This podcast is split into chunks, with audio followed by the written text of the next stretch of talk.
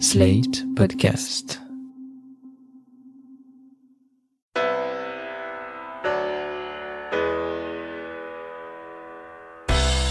Bonjour et bienvenue dans le monde devant soi.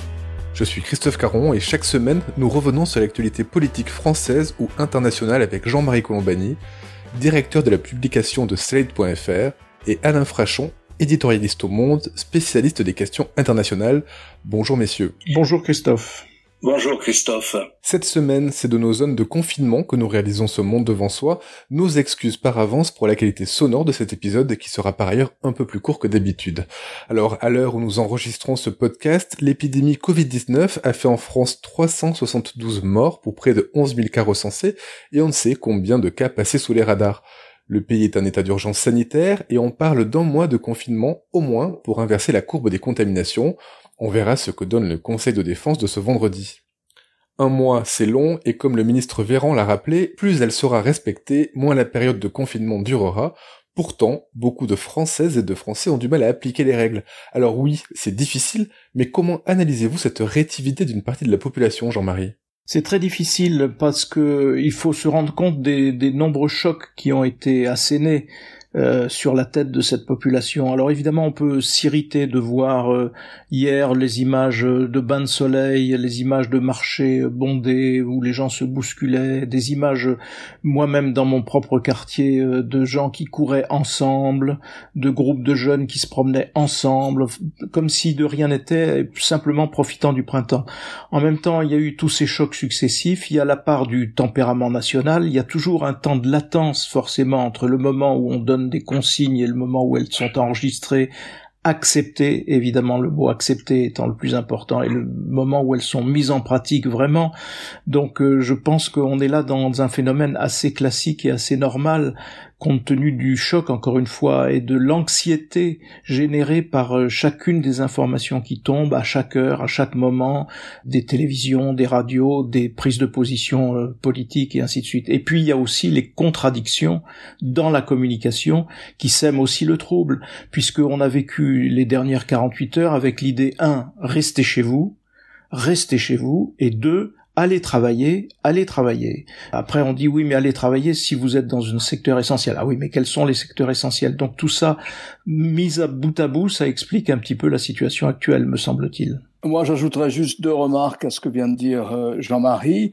La première, c'est que le confinement est aussi une sorte de révélateur ou de mise en relief euh, des inégalités, des inégalités dans le logement, bien entendu, des inégalités dans le quartier aussi, dans l'équipement du quartier, des inégalités devant le bruit, mais aussi des inégalités culturelles, des inégalités devant l'ennui.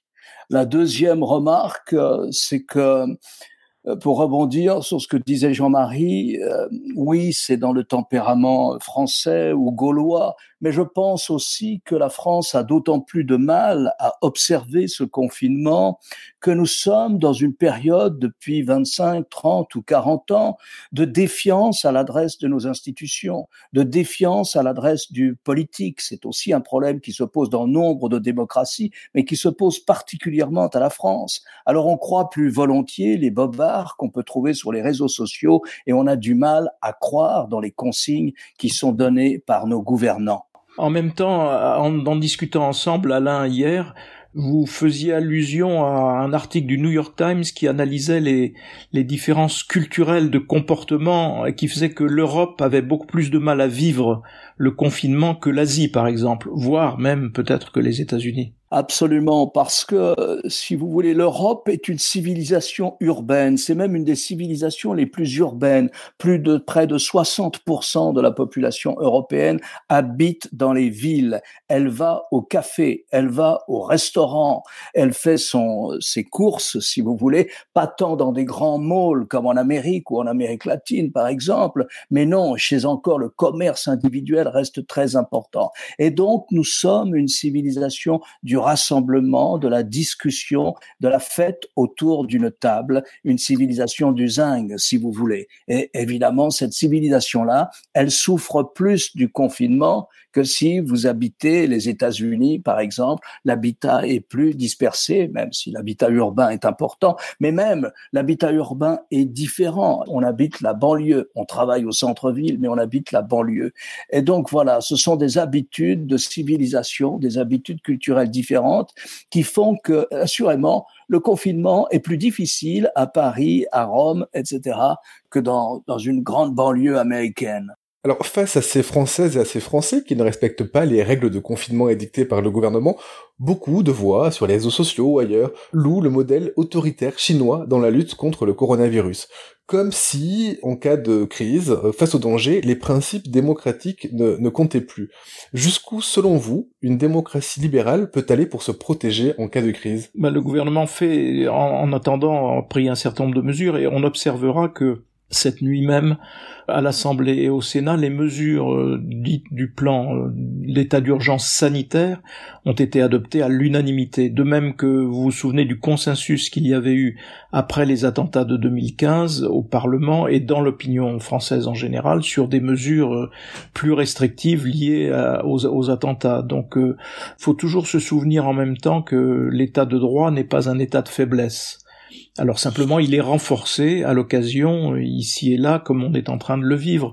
Mais je ne pense pas qu'il y ait, de ce point de vue-là, les études d'opinion sont assez claires. Les gens, majoritairement, adhèrent aux mesures qui sont proposées par le gouvernement.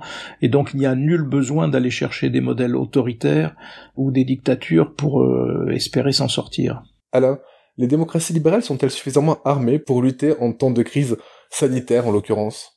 Alors moi, je vous ferai une observation. J'ai l'impression qu'elle doit clore le débat, si vous voulez, sur cette question-là. Lutter contre la maladie, lutter contre les épidémies, etc. Ça suppose une libre circulation de l'information. Ça suppose que vous n'avez pas peur de dire à votre supérieur qu'on ne respecte pas le plan et qu'on a un sacré problème d'épidémie dans telle ou telle partie de la ville ou dans telle ou telle région. Ça suppose ce type de transparence et de circulation l'information. Je vous ferai remarquer, mon cher Christophe, qu'il y a trois communautés chinoises qui s'en sortent particulièrement bien dans la lutte contre le coronavirus. Ce sont Hong Kong, Singapour et Taïwan, et qui, chacune d'entre elles, à sa manière, est beaucoup plus démocratique et plus libérale, même s'il y a des gradations dans le niveau de liberté politique entre ces trois entités, mais chacune d'entre elles est plus libérale au sens de la libre circulation, la libre expression que la Chine populaire, si vous voulez, que la Chine de Pékin.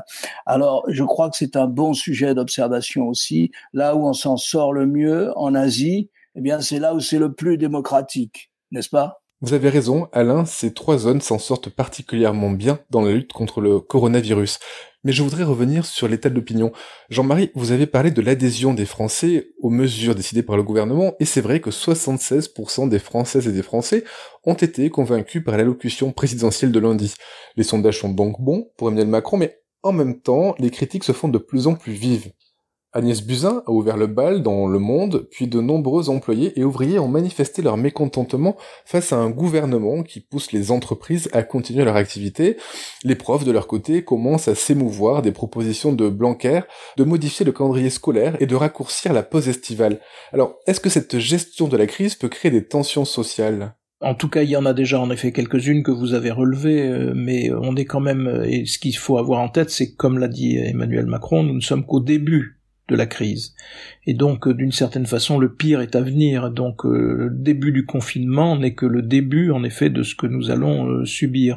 Et donc, tout cela, je crois, mettra entre parenthèses des polémiques qui peuvent naître ici et là. Il faut convenir que Agnès Buzyn n'est pas très convaincante dans sa démonstration parce qu'elle avait elle-même fait des déclarations disant qu'à ses yeux, quand elle était ministre de la Santé, le virus ne toucherait pas grand monde en France, euh, ainsi de suite. Alors le contre-feu qui a été aussitôt allumé, c'est cette polémique sur les masques en disant la, pénurie de masques, ça n'est pas nous, c'est les décisions du prédécesseur de d'Emmanuel Macron, à savoir François Hollande. Donc là, on est vraiment dans, dans le pire scénario, je trouve. Alors même que ce qu'on pourrait reprocher, d'abord, ce qu'il faut comprendre, c'est que les gens qui sont aujourd'hui incités à travailler, ils ont peur du manque de précautions, ils demandent à être protégés davantage. C'est le cas des policiers, c'est le cas des gens qui sont aux caisses des supermarchés et ainsi de suite. Et puis il faut aussi euh, se dire que le gouvernement peut ne pas être très clair, lui non plus. Par exemple sur les masques et sur les tests, moi j'ai de vraies interrogations sur les masques quand on écoute euh, Pékin ou surtout ou plus encore la Corée du Sud qui ont imposé le port du masque à tout le monde ça a quand même été très efficace. Et quant aux tests, l'OMS ne cesse de dire il faut tester un maximum de gens, il faut tester systématiquement. La doctrine française est rigoureusement inverse. Donc tout ça peut en effet traduire, euh, déboucher sur une forme d'irritation ou de mécontentement, mais je pense que tout ça viendra plus tard, une fois que l'épisode commencera à être derrière nous, où là la, politique, les débats, les polémiques reprendront tous leurs droits. Là, je pense que même si le gouvernement et le président sont obligés d'une certaine façon de naviguer à vue, je pense que l'opinion majoritairement continuera de les suivre. Alain? Un exercice euh, de science politique absolument remarquable et étonnant, si on peut se livrer un peu un, un petit moment académique, c'est comment gouverner dans une démocratie dans ce type de situation qui ressemble un peu à la guerre, mais qui n'est pas la guerre. Eh bien, euh, vous avez des, des, paramètres qui sont très compliqués. L'exercice de la gouvernance en démocratie face à une crise comme celle-là, que ce soit en France, en Grande-Bretagne ou ailleurs, si vous voulez, est particulièrement difficile pour au moins deux raisons. D'abord parce que l'épidémie, le virus, etc., véhiculent autant d'irrationalité, de peurs et de fantasmes que les grands thèmes comme les migrations. Et ensuite, pour une deuxième raison, c'est que l'échelon politique est amené à prendre des décisions dans un climat d'incertitude scientifique. Parce que si vous faites le spectre des, des spécialistes en épidémie, des épidémiologistes, vous avez quand même des avis assez largement différents sur, sur cette question, qui plus est face à un virus qui jusqu'alors n'était pas très bien connu. La décision politique intervient sur une base scientifique alors qu'on est dans une situation d'incertitude scientifique. Ajoutez à cela que cet exercice se déroule avec une opinion publique qui d'un jour à l'autre peut être chauffée à blanc par les réseaux sociaux. On va quitter le scientifique pour, euh, pour parler économique. Edouard Philippe a évoqué un coup d'arrêt massif à l'économie et a souligné que le temps d'après demanderait un effort considérable pour repartir. Jeudi dernier, en, écoutant la première intervention d'Emmanuel Macron quant à la crise du coronavirus, quand on l'écoutait tirer les leçons, on avait l'impression qu'il virait keynésien. Là, son premier ministre a des accents plus orthodoxes, plus budgétaires. Vous les voyez comment, vous, les lendemains économiques en France? Ben déjà, il faut remarquer que, à l'inverse de tout ce que l'on a pu nous expliquer ici et là, le sauvetage va venir bien évidemment une fois de plus de l'Europe. Les décisions de la Banque centrale européenne sont gigantesques. Les quasiment 1000 milliards d'euros mise à la disposition des gouvernements par la Banque centrale européenne pour que les entreprises puissent être aidées, c'est un effort équivalent à celui des États-Unis et c'est un effort totalement inédit qui balaye à la fois toutes les réticences de certains de nos partenaires, notamment allemands, sur le mode d'action de la BCE, mais aussi tout ce qui peut être dit sur l'absence d'Europe, l'absence d'Europe, l'Europe là où elle existe, là où elle est fédérale comme la Banque centrale, elle nous sauve, elle va nous sauver une fois de plus. Sur les mesures économiques aussi, il y a, je mettrai simplement un bémol, c'est une fois que les choses sont décidées, elles sont décidées clairement, elles sont une orientation très clairement euh, keynésienne ou social-démocrate comme on voudra, c'est-à-dire le retour à l'intervention de l'État et à une intervention euh, ciblée. Je mettrai un bémol, c'est dans après le mode d'application, parce que une fois que c'est rentré dans les tuyauteries de l'énorme machinerie française, Est-ce que on va pas ajouter des conditions, de conditions qui feront que tel petit entrepreneur qui espérait une aide ne la verra pas venir parce qu'il sera en dessous du seuil et ainsi de suite. Donc c'est là que les difficultés pourront venir et pourront surgir. Mais d'une façon générale, dans ce genre de crise, comment on en sort? Si on se réfère à la crise de 29 par exemple ou aux grandes crises précédentes, il y a deux voies possibles. Il y a la voie social-démocrate, c'est Roosevelt, c'est le New Deal et ainsi de suite. Et puis il y a la voie nationaliste de fermeture, de protectionnisme qui conduit en général au pire.